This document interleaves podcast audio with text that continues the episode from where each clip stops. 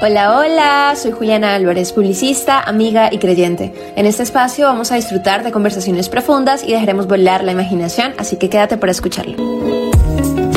Virtuosas Podcast representa la versión más auténtica de la mujer. No tiene miedo, es una persona arriesgada, disfruta de las convicciones que ha creado con el tiempo y vive por ellas hasta el fin y no se rinde nunca, nunca ante nada ni nadie que esté en contra de ello. Se disfruta la vida, ama reírse, ama disfrutar cada instante como si fuera el último momento. Hello, hello, ¿cómo van? Estoy súper feliz de darles la bienvenida de nuevo a Virtuosos Podcast. Esta es la segunda temporada. Estoy muy, muy emocionada por estar aquí con ustedes y compartir este espacio juntas. De verdad que gracias por escuchar eh, las que me siguen desde el día uno saben que este proyecto empezó hace unos meses atrás, el año pasado, y ha sido increíble como de verdad este proyecto ha ido dando esos pequeños pasos y estoy demasiado feliz de verdad de poder disfrutar de ese proyecto. Eh, y de ese paso a paso que nos ha permitido llegar hasta aquí. y nada, hoy estoy muy muy feliz de darles la bienvenida a la segunda temporada. Como ya ustedes saben y si me siguen desde la primera o si es la primera vez que escuchas este podcast, bueno, hay una primera temporada que se llama Creadas para Crear, así lo titulé, y esta segunda temporada tiene un nombre muy especial para mí que se llama Transicionadas. y de a poco a poco en cada episodio van a entender por qué. Eh, lo quise conectar mucho con la eh, como temporada con la que estoy viviendo, los cambios que estoy enfrentando y todas esas cosas lindas eh, que obviamente vienen detrás de los cambios, también los retos que vienen detrás de los cambios y que definitivamente todas creo que estamos en la temporada de vivirlo y de alguna manera siento que en la edad en la que estamos como que es inevitable no transicionar de verdad, o sea, como que todas las personas que están en mi entorno, a mi alrededor, de alguna manera están transicionando de una manera demasiado significativa y demasiado profunda y esas cosas a mí como que me hacen pensar, realmente todos estamos como súper conectados con esta, eh, no sé cómo llamarlo, como que con esa atmósfera de transición, ¿no? Y de crecimiento en el área que sea en general. Y se los cuento porque eh, en este podcast, creo que en el primero siempre se los decía como que me encanta la vulnerabilidad y es un tema que creía que estaba como muy arraigado en mí y ahora me doy cuenta que es algo que no he terminado de trabajar y que creo que nunca voy a dejar de trabajar sino que todos los seres humanos de manera muy real siempre estamos como literalmente intentando ser vulnerables. Yo no sé si ustedes en algún momento recuerdan cuando uno estaba chiquito que jugaba mucho como ese jueguito de que tomabas una rosa o una flor y era como que me quiere, no me quiere, me quiere, no me quiere y quitabas los pétalos hasta que quedara el último y esa era la respuesta como final, ¿no? No sé si lo recuerdan, que lo hacías como con el niño que te gustaba y cosas así. Bueno, eh, no sé por qué eh, me fui a ese ejemplo, pero era como que eh, ser vulnerable es como algo de esa manera, es como que en cada temporada de tu vida vas quitando pétalos, pétalos y pétalos, pétalos, y hasta el final de tu vida ya ninguno de los pétalos está, ¿sí?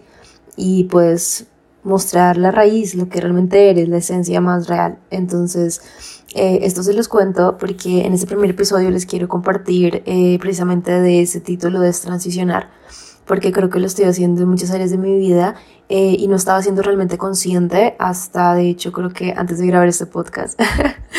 Eh, me estoy conectando mucho con una temporada de transición en mi vida eh, demasiado fuerte de muchas cosas personales y una de las cosas que me siento que Dios como que puso en mi camino para decirme estás transicionando y algo está cambiando en tu atmósfera alrededor y lo digo y lo voy a decir porque creo que muchas veces nos pasa que hay cosas que están sucediendo a nuestro alrededor y no estamos siendo conscientes.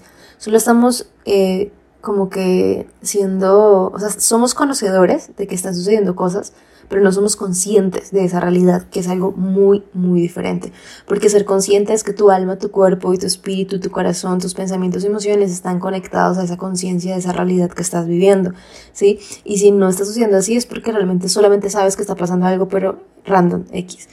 Y a mi alrededor, eh, digamos que pasó un suceso muy heavy eh, últimamente, en los últimos días, que me, hoy como que soy consciente de que es un recordatorio de Dios de que estamos en transicionamiento, o sea, estoy cambiando cosas, y no solamente yo, sino a mi alrededor. Ah, y fue porque justo hace unos días mi abuelita fue hospitalizada, empezó a grabar mucho de salud. Mi abuelita es una mujer que a mucho que, con la que logré conectar en muchas temporadas de mi vida, especialmente como en la infancia. Me encantaba hablar con ella y como que me contara historias. Y de hecho, desde pequeña justo me doy cuenta que venía ese anhelo o ese gusto por el conversar y escuchar a otras personas y creo que ahorita que lo pienso viene mucho de mi abuela porque ella siempre me contaba muchas historias literal tiene demasiadas historias por contar y a mí me encantaba escucharla y conversar con ella y preguntarle cosas y se los juro que podemos pasar toda la tarde hablando y ella me contaba su vida eh, cómo conocía a mi abuelo, qué comía, cómo se vestía, qué hacía en su adolescencia, o sea, me contaba así secretos y todas esas cosas. y a mí me encantaba escucharla y me encantaba preguntarle, ¿no? Y esa parte de mí, eh, obviamente se empezó como que a, ¿cómo se le puedo decir? Como que regresé a esa temporada cuando me di cuenta que, pues nos dieron la noticia de que estaba bastante enfermita y tuvieron que llevarla de urgencias. Eh, nosotros somos eh, colombianas y el sistema de salud en Colombia no es el mejor. Y si tú vives acá o viviste o tienes amigos o familia, sabes que es una realidad. Y tristemente pues la llevamos como a, a varios lugares y no dieron como una respuesta, siempre como alivios, entre comillas, muy temporales a lo que ella estaba teniendo, se sentía muy ahogada y sin poder respirar. No podía dormir, llevaba días sin dormir y bueno, las personas que saben un día sin dormir es como que te roba mucha energía física y mental y de todo y ella llevaba varios días, entonces ya se imaginarán y a su edad pues ya tiene 70 y algo de años y mi abuelita pues de alguna manera estaba muy mal, de verdad, muy mal.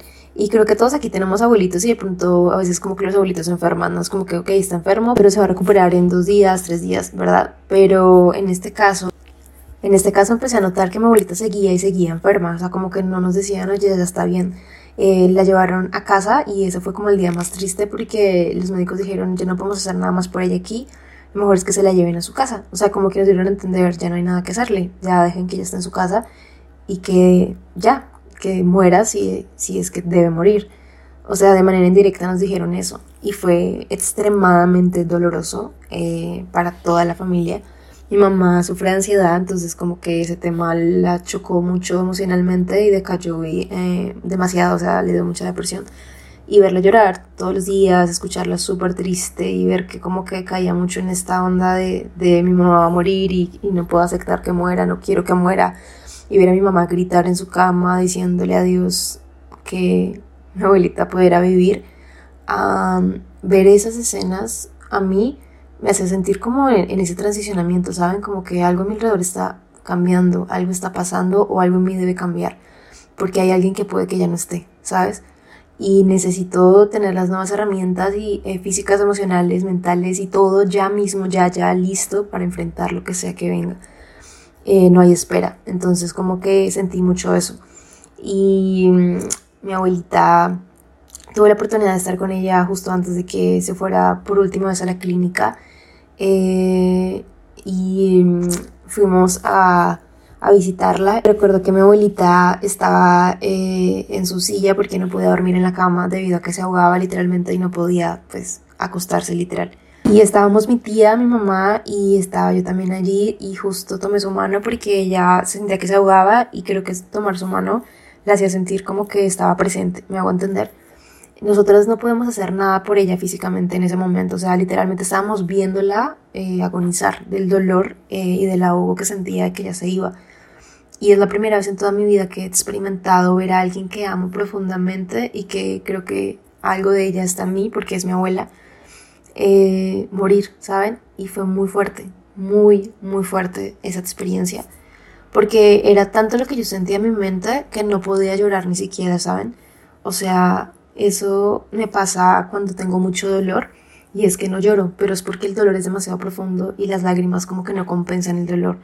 Entonces todo se queda en mi mente y me paralizo y yo me acuerdo que estaba yo como tocando su mano eh, y recuerdo que le hice un masaje en sus pies ese día porque a ella le encanta que yo le haga masajitos y a mí me encanta como hacer masajes.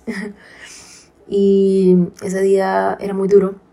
Fue una noche, estaba lloviendo demasiado. Eh, bueno, donde vive mi abuela, eh, estaba lloviendo muchísimo y la noche era súper fría, súper oscura, súper triste.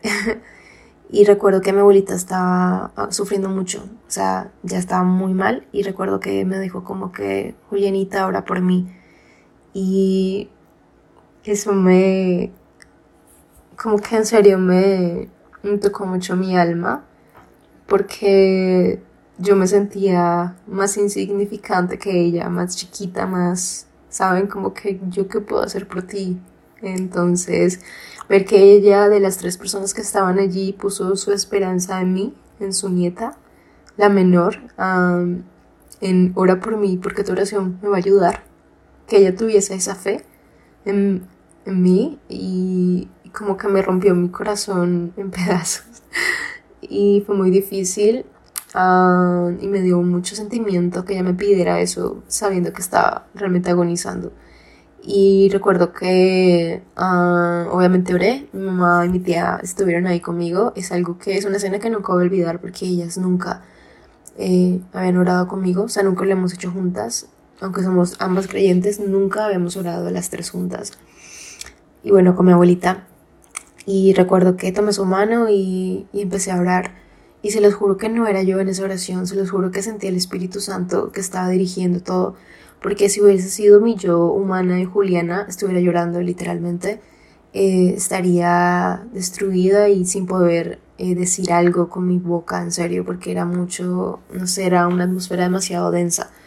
Y recuerdo que me sentí demasiado plena, aunque el contexto no lo ameritaba, pero sentí una plenitud en esa oración de afirmar sanidad, de afirmar paz, de afirmar la presencia de Dios sobre ella y sentí que el Espíritu Santo estaba allí y que era Él el que quería orar por ella, era Él el que quería hablarle, no era algo mío, ¿saben?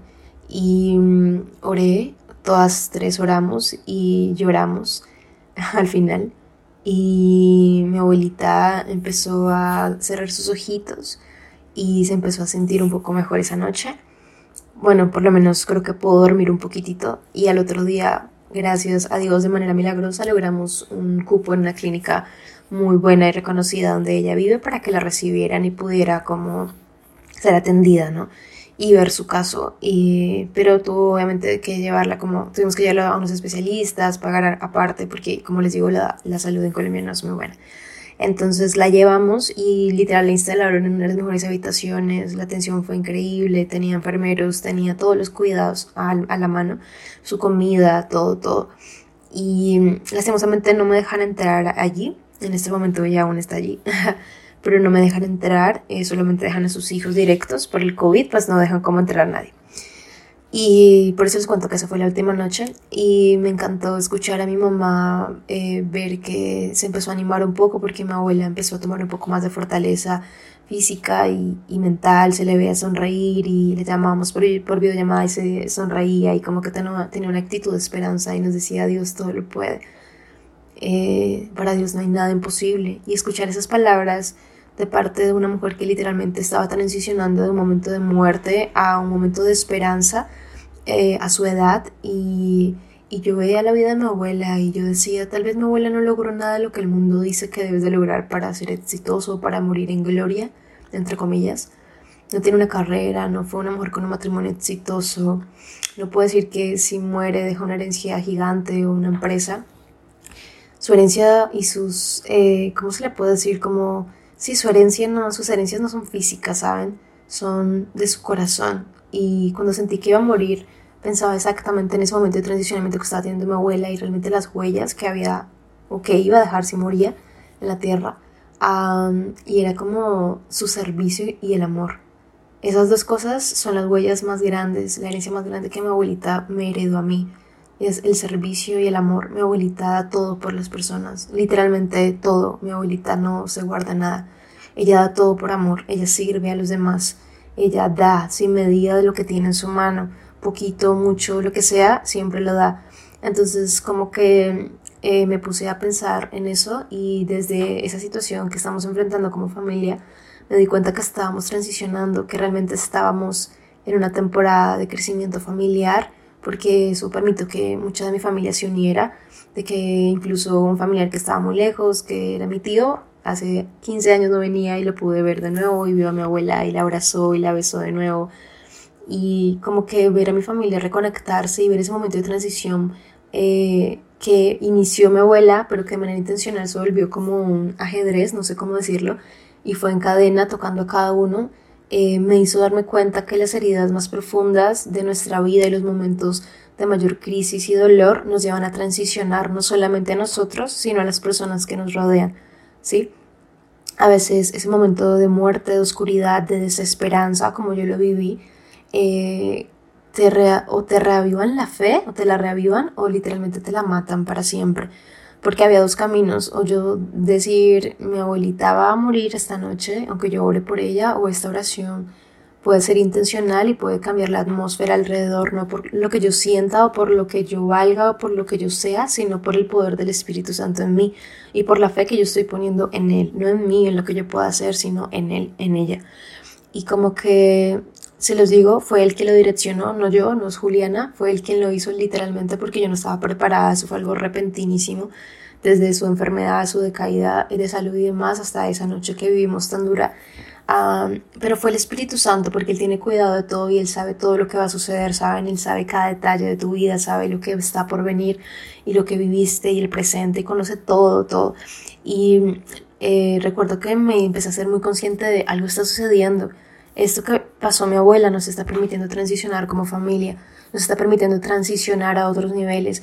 Y recuerdo que empezó en cadena porque no solamente fue empezar a transicionar con la gratitud de la familia, con realmente el valor de quienes somos como familia.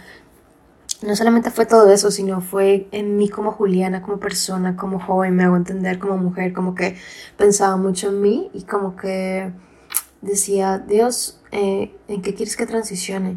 ¿Sabes? Eh, la muerte de Jesús nos hizo transicionar a todos. Todo aquel que conoce el porqué de la muerte de Jesús y reconoce a Jesús eh, recibe una transición a causa de reconocer esa verdad en su vida, ¿saben?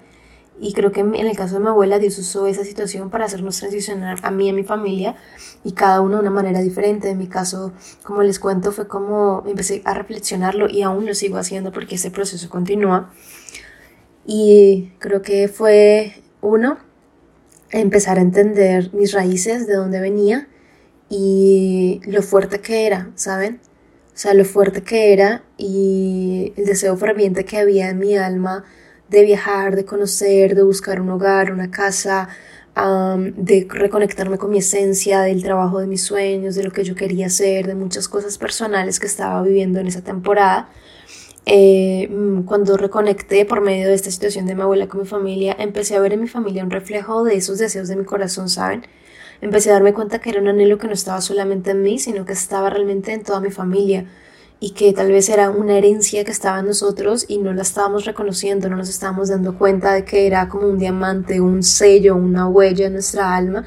Y es que somos una familia demasiado adaptable, somos una familia demasiado apasionada, somos una familia demasiado fuerte, somos una familia demasiado, ¿cómo se le puede decir? Tenemos un sello muy fuerte de visión, ¿saben? De lo que queremos y no le tenemos miedo a actuar, no le tenemos miedo a llegar y alcanzar aquello que soñamos sin importar los costos están en el camino porque reconocemos la fortaleza eh, de nuestra vida y de nuestros sueños empecé a analizar a mi tío que venía de otro país, empecé a analizar a mi mamá, eh, a mi tía, a todos, ¿saben? Y, y, me di cuenta que todos teníamos esa característica, porque con cada uno pude hablar, con cada uno pude conectarme, no solamente con lo que hablábamos, sino con lo que yo veía de ellos, como veía a mi abuela, ¿saben? Porque ver a mi abuela eh, teniendo esperanza en medio de un momento de casi muerte literal, física, Ver que ella tenía esperanza